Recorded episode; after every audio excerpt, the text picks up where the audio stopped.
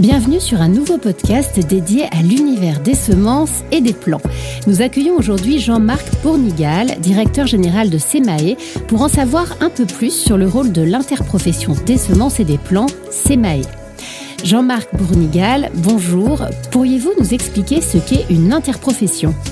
L'interprofession est un mode d'organisation qui est assez spécifique au monde agricole, qui vise à fédérer euh, des organisations professionnelles d'une filière Lorsque des acteurs économiques d'une filière cherchent un espace pour euh, discuter entre eux, pour euh, définir un certain nombre de règles de fonctionnement entre les acteurs d'une filière, lorsqu'ils souhaitent mener des missions d'intérêt général, ils peuvent créer une interprofession.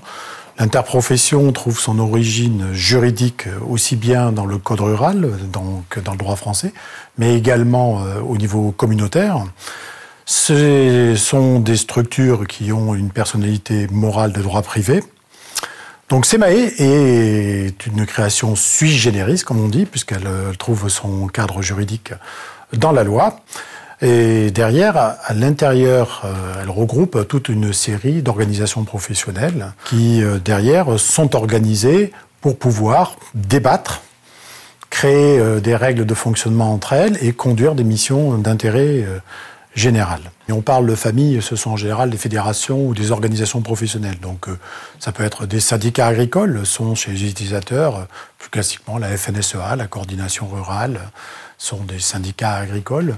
Vous avez euh, l'UFS qui regroupe les semenciers de France. Et vous avez donc toute une série de familles que nous mettons plutôt des organisations professionnelles qui regroupent des entreprises.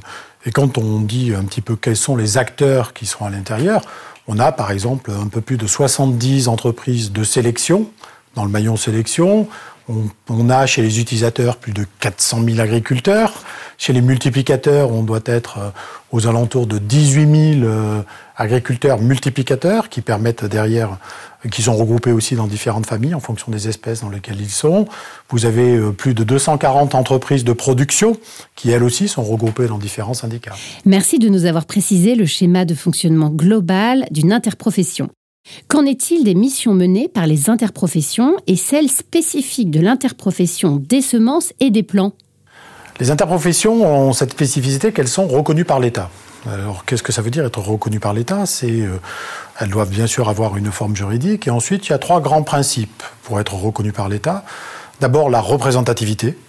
Donc, il faut être représentatif d'un secteur, ce qui veut dire que on doit avoir toutes les familles qui regroupent le secteur. Le secteur, qu'est-ce que ça veut dire? Ce sont des maillons qui euh, travaillent entre eux et qui vont euh, créer une filière. Donc pour les semences et plants, ça veut dire qu'on part depuis la sélection, c'est ceux qui créent les variétés et les semences.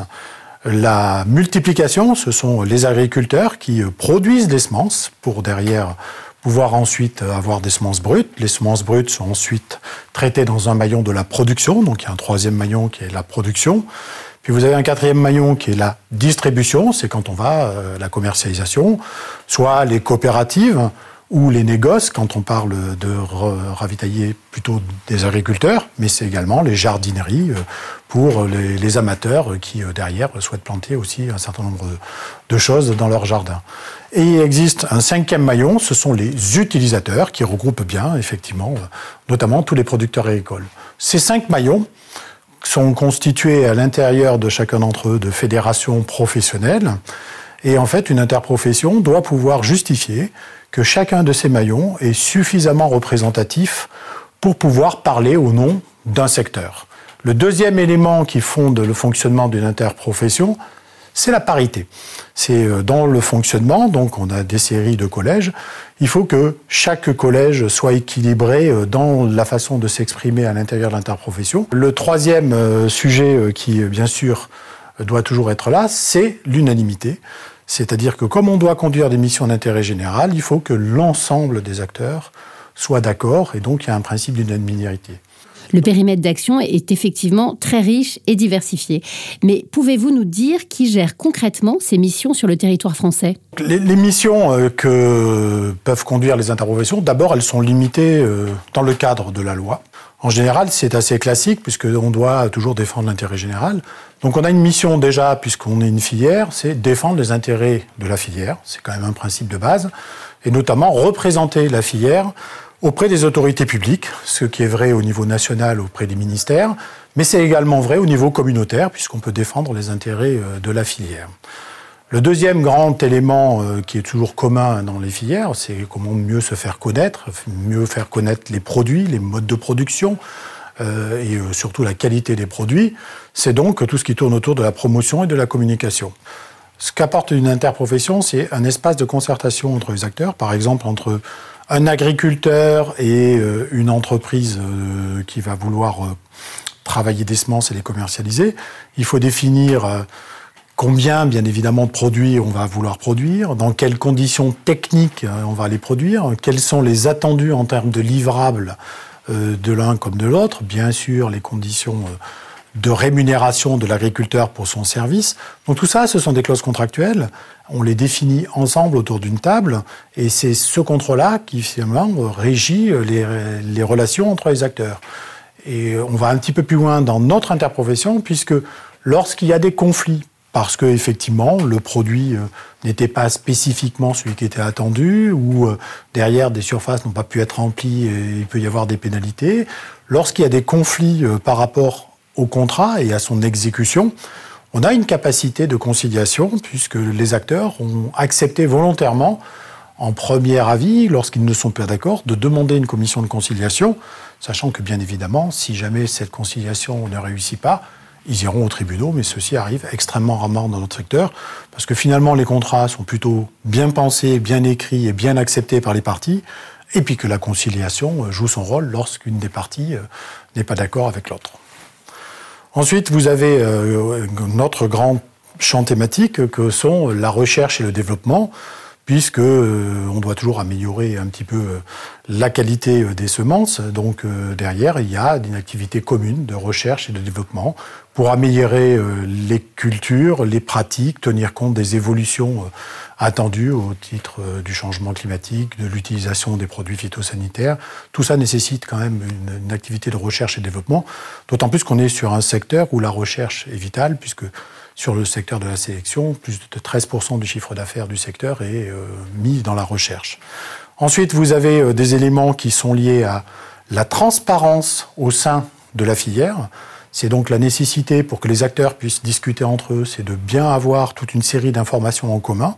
Donc beaucoup d'études, de statistiques du secteur qui permettent, d'indicateurs économiques qui permettent à tous les acteurs de pouvoir communiquer entre eux, se parler définir un certain nombre d'actions. Vous avez un autre élément qui sont la capacité à définir des standards de qualité.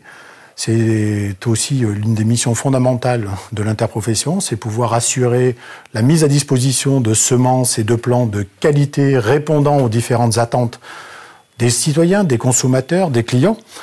Donc je viens de vous parler des missions classiques d'une interprofession. Euh, SEMAE, depuis euh, très longtemps déjà, exerce une mission de service public spécifiquement, donc que l'État lui a délégué, qui vise à assurer le contrôle de la qualité des semences et des plants et de la certification. Donc euh, c'est une mission qui est très particulière et qui fait d'ailleurs l'objet de la signature d'un contrat d'objectifs et de performance entre l'interprofession et le ministère de l'Agriculture aujourd'hui pour euh, permettre d'être une véritable autorité compétente avec toutes les missions qui lui sont confiées. Pour l'ensemble de ces missions, SEMAE euh, à 200 collaborateurs euh, qui sont répartis sur le siège parisien pour une partie d'entre eux et également euh, dans les territoires puisque nous avons six délégations régionales pour pouvoir conduire l'ensemble de ces missions et notamment toutes les missions de contrôle qui nécessitent d'avoir des inspecteurs partout sur le territoire. C'est très clair. Peut-on également savoir par quel mécanisme est financée cette interprofession des semences et des plants? Le financement d'une interprofession, là aussi, euh, répond à des règles extrêmement précises pour faire des actions qui sont finalement euh, débattues, validées, voulues par l'ensemble des acteurs. Le budget général euh, de l'interprofession est basé sur des cotisations qui permettent de financer l'ensemble des actions que conduisent aujourd'hui l'interprofession. Chaque acteur économique aujourd'hui, parce qu'il produit des semences, que ce soit au niveau de la sélection, parce qu'il les multiplie euh, à travers euh, le, maillon de la multiplication, euh, qu'il les produise à travers les usines ou qui derrière, au niveau de la distribution, paye une cotisation pour pouvoir derrière bénéficier des missions collectives qui sont décidées au sein de l'interprofession. C'est une filière qui peut paraître assez petite parce qu'elle est au départ de tout. Mais sur 3 milliards et demi à peu près de chiffre d'affaires, plus d'1,9 milliard à l'exportation, c'est un des gros postes de la balance commerciale de la France. C'est un secteur qui est extrêmement dynamique et qui est au cœur des enjeux de, de l'agriculture de demain. Justement, pouvez-vous nous en dire un peu plus sur ces nouveaux enjeux qui impactent l'agriculture française? Des enjeux qui sont aujourd'hui marqués par le défi démographique. Euh, au niveau planétaire, il va falloir produire plus.